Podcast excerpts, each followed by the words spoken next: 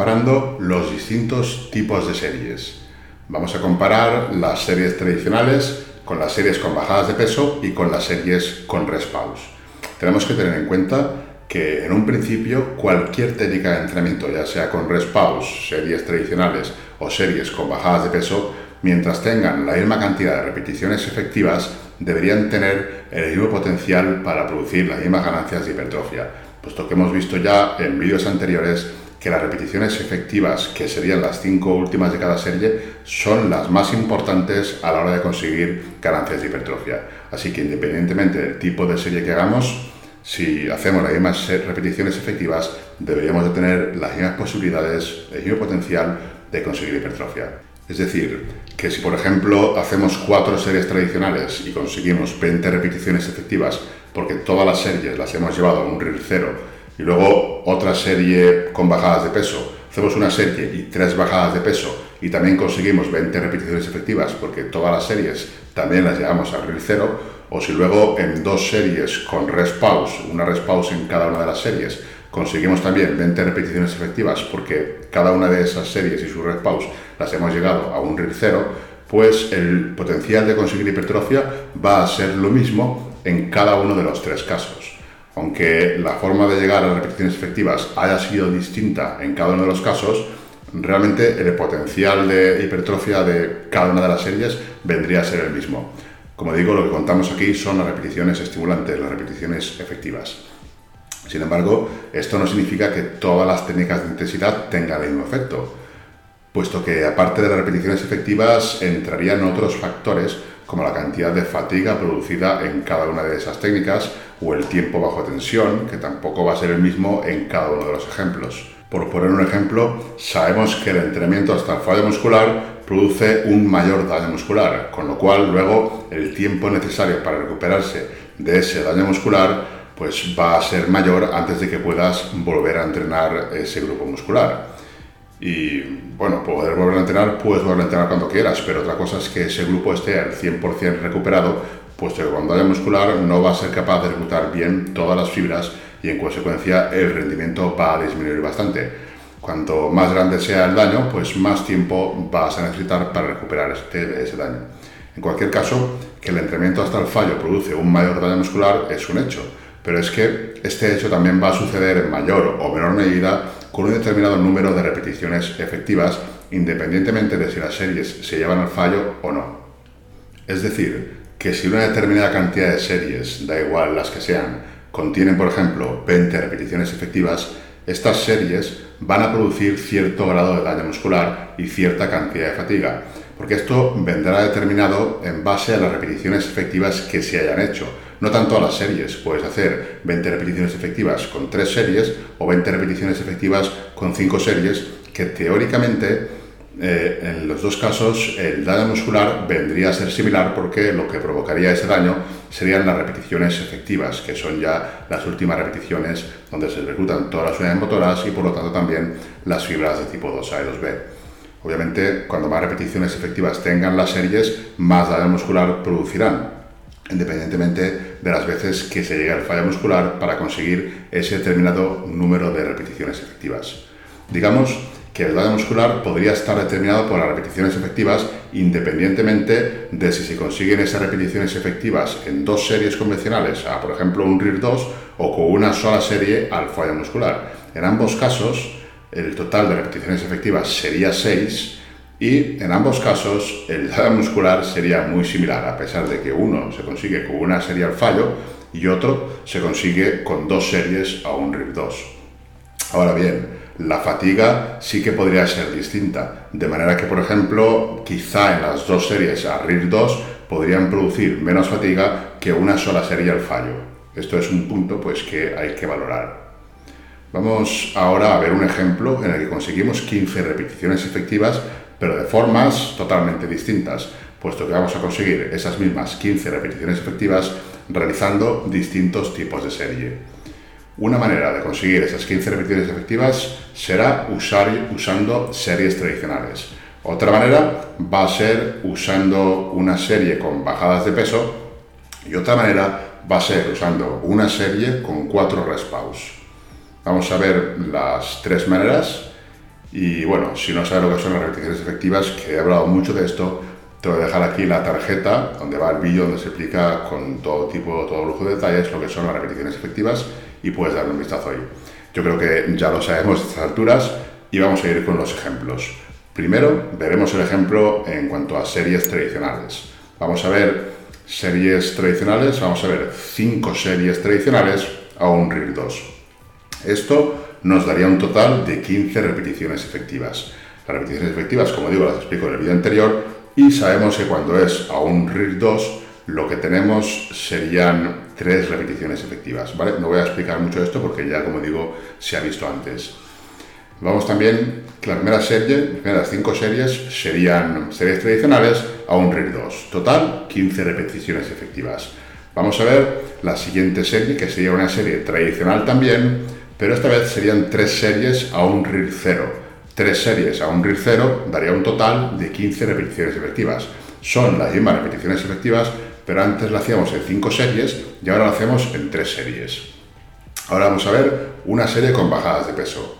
La primera serie de la bajada de peso, vamos a un RIR 1, serían 4 repeticiones efectivas, bajamos peso, vamos a un RIR 0, serían 5 repeticiones efectivas, y luego bajamos peso y vamos al fallo, serían 6 repeticiones efectivas. El total también serían 15 repeticiones efectivas. Por último, vamos a ver la configuración de serie con pause. En las series con pause tenemos una primera serie en la que vamos al fallo, eso serían 6 repeticiones efectivas, una segunda serie en la que hacemos solamente 5 repeticiones al fallo, Aquí hemos hecho 5 repeticiones y hemos fallado. Podríamos contar también 6 repeticiones efectivas, aunque realmente sean 5. Luego, después de hacer una pausa, solamente sacamos 3 repeticiones al fallo. Aquí ya no podemos contar 5 repeticiones ni 6, aunque hayamos fallado, porque realmente solo hemos hecho 3 repeticiones. Entonces las repeticiones efectivas ya no podrían ser 6 si solo hay 3. Aquí vamos a contar 3 repeticiones. Hacemos una pausa y hacemos una repetición más al fallo. Aquí pasa lo mismo, no podemos contar 5 o 6 repeticiones porque solamente hemos hecho una.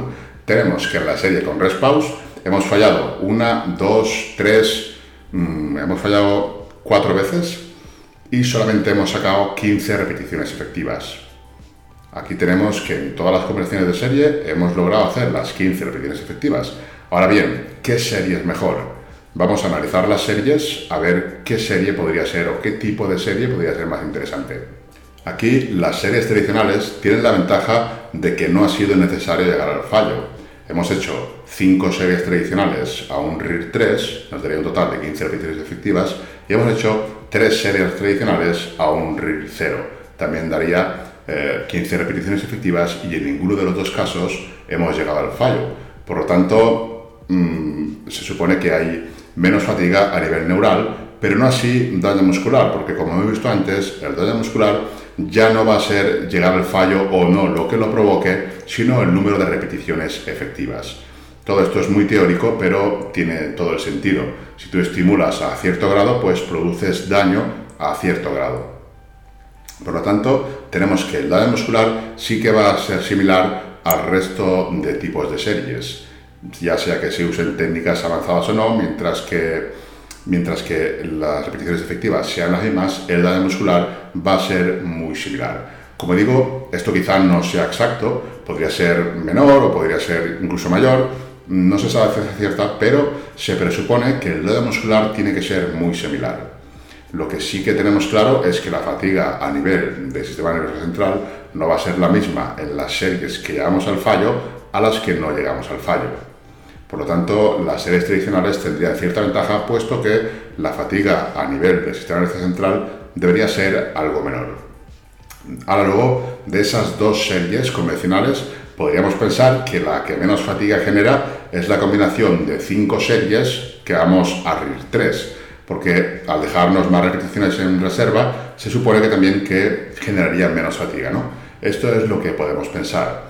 Y la de tres series, aunque no se llega al fallo, como está más cerca del fallo, pues podría generar más fatiga.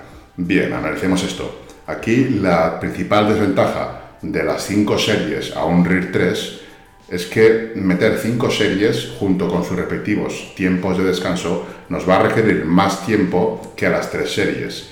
Y luego, aparte de esa desventaja, hay alguna más. Aparte del tiempo, hay alguna más que luego vamos a ver. Pero de momento lo dejamos ahí. Dejamos en que cuando realizamos tantas series, pues tenemos que, entre comillas, perder más tiempo y luego gastar más tiempo también en los descansos.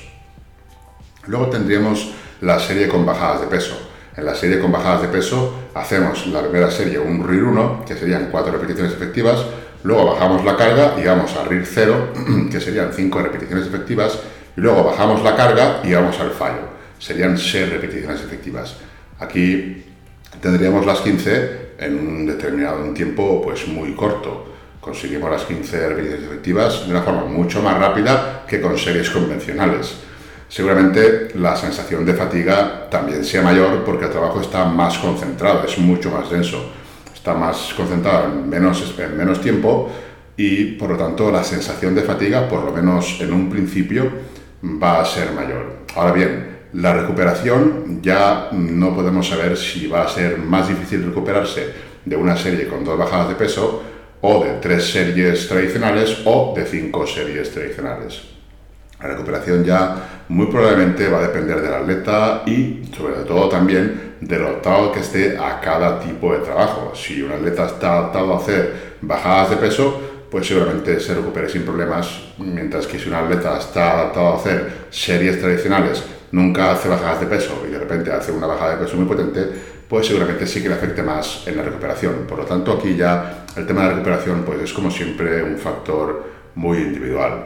Aquí también la alimentación y el descanso de cada uno también va a determinar, pues también finalmente determinará en, mayor medida también la capacidad de recuperación, de recuperación. Y por último, tenemos el ejemplo de la serie con cuatro respawns, en la que también salen 15 repeticiones efectivas. Pero llevamos la serie alfada muscular cuatro veces.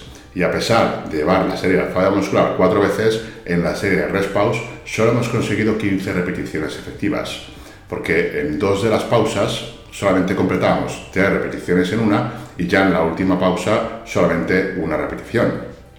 Veamos pues cómo era la configuración de la serie con tres pausas. La primera serie iba al fallo, por lo tanto sumamos 6 repeticiones efectivas. La segunda serie, después de descansar 20 segundos, sacábamos 5 repeticiones y también al fallo. Contaríamos 6 repeticiones efectivas tenemos 12 ya. Luego mm, descansamos y hacíamos, eh, después de hacer 5 repeticiones, hacíamos 3 repeticiones al fallo. Aquí, aunque hemos ido al fallo, solamente hemos hecho 3 repeticiones, por lo tanto, solo se pueden contar 3 repeticiones. Tendríamos 15 efectivas. Luego, en la siguiente, solamente sacábamos una repetición después de la pausa, por lo tanto, solamente podíamos contar una repetición efectiva aunque hayamos fallado. El total de las cuatro series estas serían 16 repeticiones efectivas y tendríamos que hemos fallado cuatro veces. Eso supone una fatiga muy elevada, es un costo muy caro para tan solo 15 repeticiones efectivas. Aquí, con cuatro fallos y los cuatro seguidos, el sistema central pues sufre bastante, te va a dejar el resto del entrenamiento bastante tocado, el rendimiento va a disminuir muy probablemente en las siguientes series y en tan solo 15 repeticiones efectivas hemos gastado muchos cartuchos. Aquí, de estos ejemplos, podríamos decir pues que la peor serie sería la serie con respawns. Esto eh, serían estos ejemplos, pero no tiene por qué ser siempre así. Está claro que llegar al fado muscular genera mucha fatiga, pero podríamos haber hecho la serie con respawns de otra manera para que no fuera tan fatigante. Simplemente he querido dar este ejemplo para que se vea que todo depende y en este ejemplo la serie de Respaus ha quedado pues bastante por debajo que, las otras. Si es verdad que se ha ahorrado mucho tiempo en la serie de Respaus, al igual que con las series de bajadas de peso hemos ahorrado bastante tiempo, pero el costo en cuanto a la fatiga de la serie con Respaus ha sido muchísimo mayor que el resto de configuraciones. Entonces tenemos que, según los ejemplos que hemos visto, claramente de aquí la peor combinación de todas sería la serie con respaws. Pero ojo, esto no quiere decir que las series con respaws sea una intensidad peor que las bajadas de peso. Simplemente en esta configuración y en este caso sí que lo era. Vamos a ver ahora qué tan óptimas de los ejemplos que hemos visto antes serían las series tradicionales. Hemos visto que claramente la serie con rest pause es la peor, porque para conseguir 15 repeticiones efectivas, la, fatiga que genera es brutal. Son cuatro veces al fallo, solo son 15 repeticiones efectivas.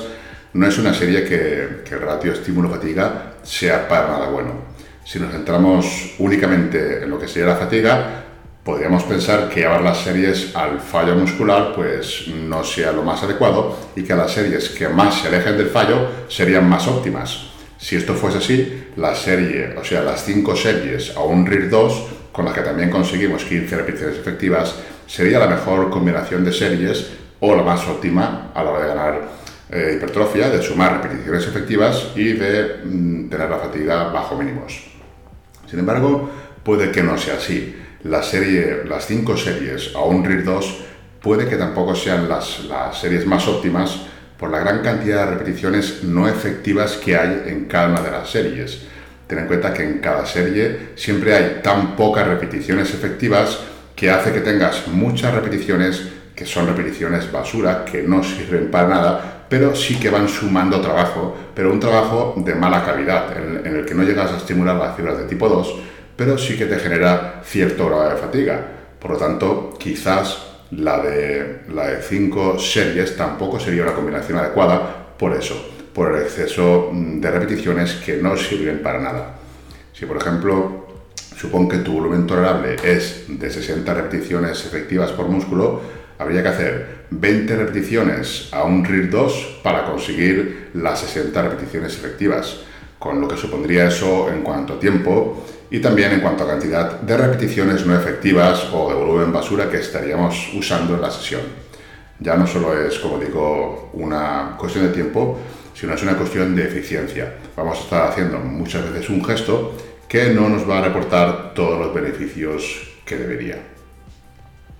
En esta configuración de series podríamos decir que no sería óptima. En cuanto a 5 repeticiones, a 5 series al RIR 2 o 3 series al RIR 0, quizá 3 series al RIR 0 podría ser más óptima porque con solamente 3 series conseguimos 15 repeticiones efectivas, con lo cual reducimos bastante el nivel de repeticiones que no nos sirven para nada. Esta combinación, por lo tanto, sería bastante óptima y luego tendríamos que ver las series con bajadas de peso, pero en cuanto a series tradicionales, la serie de tres repeticiones sería probablemente mejor que, la que cinco series a un RIR 2. Todo esto es muy individual. Por el motivo que sea, tú no quieres llegar al fallo, pues sabes que puedes hacer cinco series en lugar de tres cerca del fallo. O no tienes tiempo, quieres aplicar bajadas de peso, pues puedes hacer bajadas de peso en lugar de hacer cinco series. Con una sola serie con bajadas de peso tienes las mismas repeticiones efectivas que con cinco series a un RIR 2 son herramientas, realmente no existe nada peor o mejor, sino que son herramientas que tenemos y que podemos emplear cuando mm, veamos conveniente, ¿no? Mm, todo va a depender siempre del contexto. Aquí lo realmente importante es entender cómo podemos mm, ver la fatiga y el estímulo que produce cada una de las configuraciones que hemos visto en los ejemplos y a partir de ahí ya sería decidir usar la que más nos interese ya sea según nuestras preferencias, porque me gustan las bajas de peso, porque me gustan las series convencionales, tradicionales, porque me gusta estar dos horas en el gimnasio, entonces hago 20 series o hago 30. Esto ya es una cuestión muy individual, ¿no? Hasta la serie con respaus, que en la configuración del ejemplo es claramente una mala elección, es claramente la peor, podría incluso con esa configuración tan mala llegar a tener sentido si por ejemplo la realizamos como última serie efectiva de nuestro entrenamiento, que ya no vamos a hacer nada más, entonces podemos permitirnos el lujo de fundirnos el sistema nervioso central. Al final vamos a crear adaptaciones positivas para que sea más fuerte también, se recupere mejor, o sea que incluso la peor serie puede tener cabida. Por ejemplo, también puedes meterla si vas a descansar un par de días después de ese entrenamiento, pues te da igual meter esa serie, aunque luego tengas que estar dos días para recuperarte de esa serie tan extenuante. No hay problema, todo depende de, contexto, ¿no? Incluso también se podría meter en un momento dado en un músculo que no responde y le metes esa serie para ver si consigues que responda y crezca. No es algo habitual, pero si un músculo no te responde y quizás el problema sea la intensidad, más intensidad que una serie así, pues pocas hay. Entonces, incluso una mala serie, como en principio era esa con Respaus, tendría cabida, ¿no? Todo depende, como digo, siempre del contexto. Lo importante es conocer, conocer cómo afecta cada una de las combinaciones y luego en base a ello, si tú sabes cómo afecta, vas a poder elegir lo que más te interese en cada momento. Yo por eso, siempre que me dicen, es bueno esto, o que es mejor, o hago así bien, no te puedo decir porque es que es tan individual y depende del contexto. A mí un solo dato, como por ejemplo, yo con frecuencia 2 está bien, eso no me dice nada, necesito más datos para ver si realmente puede estar bien o no. En principio, todo depende del contexto. Hasta la serie más mala podría tener un contexto en el que fuera útil. Ya como digo, y aquí ya, en mi opinión personal, las técnicas avanzadas, como la bajada de peso, la red pause, a mí me parecen una buena herramienta. Son técnicas que permiten añadir de una manera muy eficiente volumen de entrenamiento eficaz y útil, ¿no? por lo menos en cuanto a repeticiones efectivas se refiere. Además, no tienes que estar demasiado tiempo en el gimnasio, con poco tiempo vas a añadir muchas repeticiones efectivas. Los investigadores a este tipo de técnicas avanzadas le atribuyen la desventaja de que controlar la sobrecarga progresiva en series, por ejemplo, con bajadas de peso o rest pause, es más complicado eso es, cierto, es más complicado, no es tan sencillo como con las series convencionales, que tú haces 4x10, suma la carga y ya tienes una progresión de cargas ahí, ¿no? Ya sabes lo que mueves y las repeticiones que haces. Aquí es un poco más flexible, ¿vale? Pero realmente tampoco es que sea tan complicado. Para medir la sobrecarga progresiva, cuando se usan este tipo de técnicas avanzadas, como las bajadas de peso o respaus, yo lo que hago siempre en mis rutinas, que además casi todas incluyen bajadas de peso o respaus, siempre es medir la progresión de cargas, pero en base a la primera serie, antes de que comiencen las bajadas de peso o la red pause. De ese modo, puedo monitorizar la progresión de cargas incluso con series con bajadas de peso. Lo único que lo que tengo en cuenta es la primera serie. Esa es en la que me fijo y la que me baso a la hora de ver una progresión de cargas, de repeticiones, etcétera. Ya la bajada de peso, pues una cosa que puede variar mucho dependiendo de cuánta carga bajes o de cuántos segundos te lleva a bajar la carga y retomar la serie. Entonces, como ya el tiempo sí que es verdad que a partir de la primera serie, luego las bajadas o los descansos son muy imprecisos, lo que tengo en cuenta es la carga y las repeticiones de la primera serie y luego el resto me centro en conseguir un buen estímulo, una buena cantidad de repeticiones efectivas y de mm, aplicar una buena intensidad, llevar las series lo más cerca posible del fallo con buena técnica, conseguir un buen estímulo y conseguir sumar repeticiones efectivas.